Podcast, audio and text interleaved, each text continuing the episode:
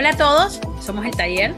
En esta ocasión estamos presentando el episodio número 0 de nuestro podcast, que hemos bautizado Echando Cuentos en el Taller. Este será un espacio donde compartiremos todas esas conversaciones informales que ocurren en nuestras reuniones de producción o las reuniones con nuestros clientes, sobre temas que saltan a la mesa durante el desarrollo de los proyectos. Soy Emily Linares, directora creativa, y en este episodio 0 me acompaña el equipo del taller, el cual estoy feliz de poder presentarles. Martina Subutoni, que está en diseño y creatividad. Hola. Ricardo Magaña en desarrollo web y soporte de tecnología. Hola, hola a todos. Y Daniela Martínez en los timbales de administración. Hola, hola. Para empezar este episodio número cero, quiero empezar contándoles un poco qué es el taller. Somos un estudio creativo de comunicación gráfica enfocada en entornos digitales. ¿Y qué es comunicación gráfica? Es simple, es comunicar a través de la gráfica. En todos los proyectos que realizamos, usamos el diseño gráfico como herramienta diferenciadora.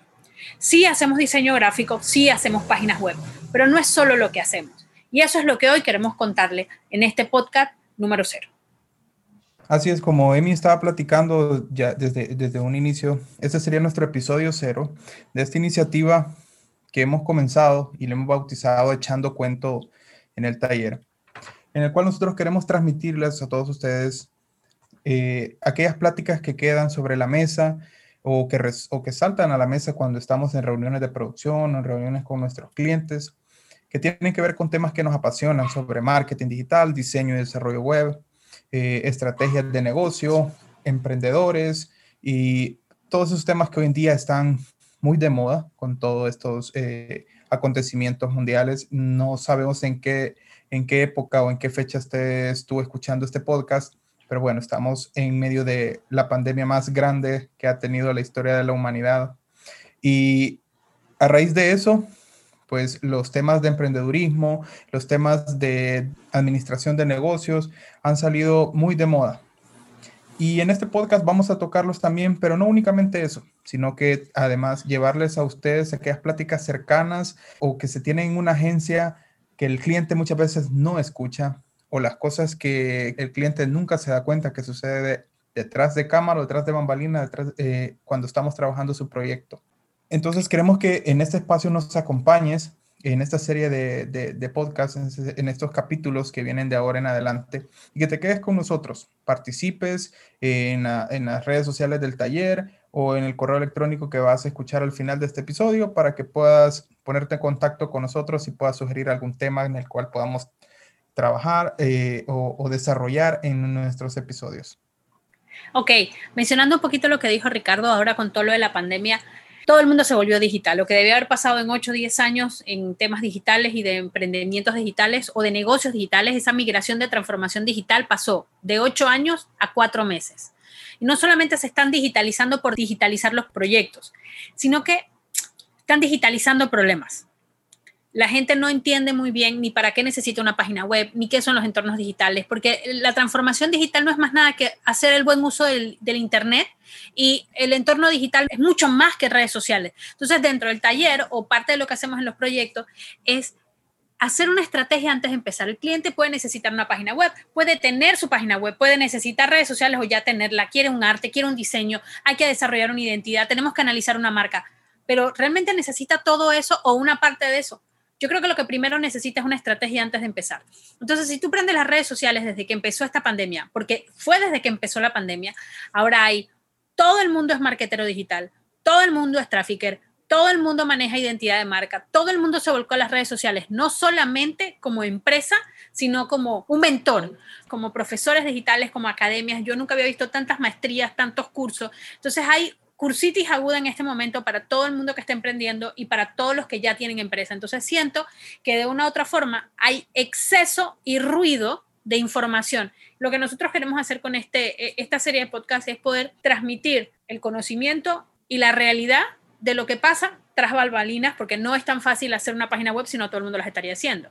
¿Qué pasa cuando contratas una página web barata versus una página que tiene un poco más de estrategia? ¿En qué momento de tu etapa necesitas o no una página web? Bueno, hablar un poquito de esas cosas y entender que ya después que la hiciste, todavía puedes, como quien dice, recalcular y reorganizar tu proyecto digital. Y que la parte de la página y de la parte digital es como una dupla un entorno digital tiene que ir de la mano de una identidad bien dimensionada para poder dar valor de marca en ese maravilloso mundo digital, que si antes teníamos que competir solamente con negocios tradicionales, ahora tenemos que competir el doble, porque hay tanta oferta como demanda, pero la oferta como que se ha multiplicado. Claro, pero no solo, no solo eso, eh, no solo vamos de la parte digital y te vamos a hacer como estructurar eh, tanto tu página web eh, como todo eso, sino que además desde nuestra experiencia te vamos a acompañar asesorándote en la parte que también necesita toda empresa, eh, cómo llevar las herramientas que se te haga más fácil y es donde entra pues mi persona en la parte administrativa. Y desde la experiencia de nosotros te vamos a recomendar todas las, eh, las herramientas que se puedan hacer más fácil para que no sea tan complicado, ahora que todo el mundo está emprendiendo, ahora que todo el mundo está eh, en este tema. Y porque lo que dice Daniel es cierto, porque desde que haces un negocio digital o creas tu espacio y tu negocio en línea, eso no te exime de hacer una factura, de llevar tu contabilidad en orden, de presentar impuestos, de cobrar en el extranjero, de hacer transferencias en línea. ¿Cómo, cómo haces toda esa logística del cobro internacional? Por ejemplo, en este momento que nosotros eh, eh, sí somos una, un equipo eh, multicultural, no todos estamos en el mismo país, pero nosotros, el, el, taller factura en un país. Yo creo, Daniela, que todos los proyectos digitales tienen que tener base en algún lugar. Correcto todos tienen su base y tienes que pues manejar el idioma tanto del país donde te encuentras como a, quienes se los vas a, ofrecer como producto. Es por eso que es súper importante, exactamente, y es por eso que es súper importante pues no dejar ese tema de un lado. O sea, estamos muy enfocados en la parte web, en la parte de, mostrarnos en redes sociales, que es lo que está ahorita pues teniendo mucho, eh, mucho auge. Eh, en todo esto, pero no podemos descuidar la parte administrativa que es muy importante en todas las empresas. Y como esta hay un millón de cosas que surgen eh, eh, en el trabajo con los clientes y en las conversaciones internas en esos procesos de trabajo. Y, nos pasaba que en un montón de charlas internas, en las reuniones y eso, surgían temas de conversación o de discusiones sobre el trabajo que podríamos estar aprovechando, como por ejemplo en un podcast. Sí, y por eso creo que por eso estamos acá reunidos, porque nos hemos dado cuenta que, que, como decía Emi en un inicio, eh, la oferta, o sea, más bien, hay muchas personas y, empresas que, que, se están dedicando a este tema hoy en día ya sea por el tema pandemia o la oportunidad que ha resultado, porque quieras o no, esto ha sido una oportunidad de negocio para muchas personas, pero al final eh, nos hemos dado cuenta que también hay muchas cosas que no se le están diciendo al cliente. Hay, muchos, eh, hay muchos aspectos que al cliente se le ocultan o no se le dicen porque es la parte un poco más complicada del proyecto y solo se están dedicando a la parte de venta, o sea, quiere una página web, ok, tome, aquí la tiene, ya está hecha. Muy bien, pero hay aspectos bastante importantes que se están dejando atrás desde la parte de la administración de la misma página web o encontrarle en realidad el por qué o para qué el cliente está necesitando una página web.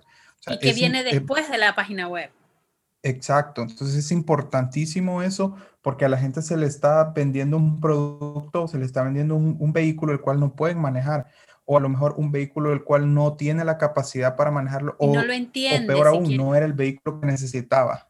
Porque al final... Exacto, porque no era el vehículo que necesitaba.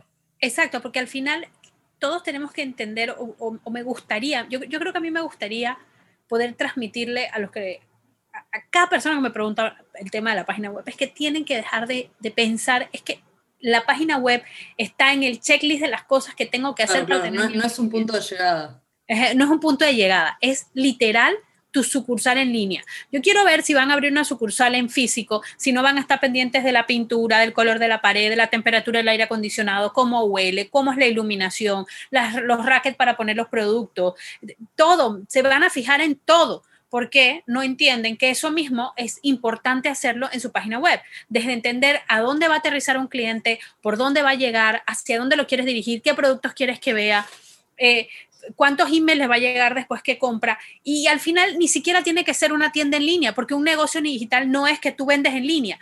Un negocio digital es lo que nosotros tenemos, o sea, un negocio digital, un negocio en línea.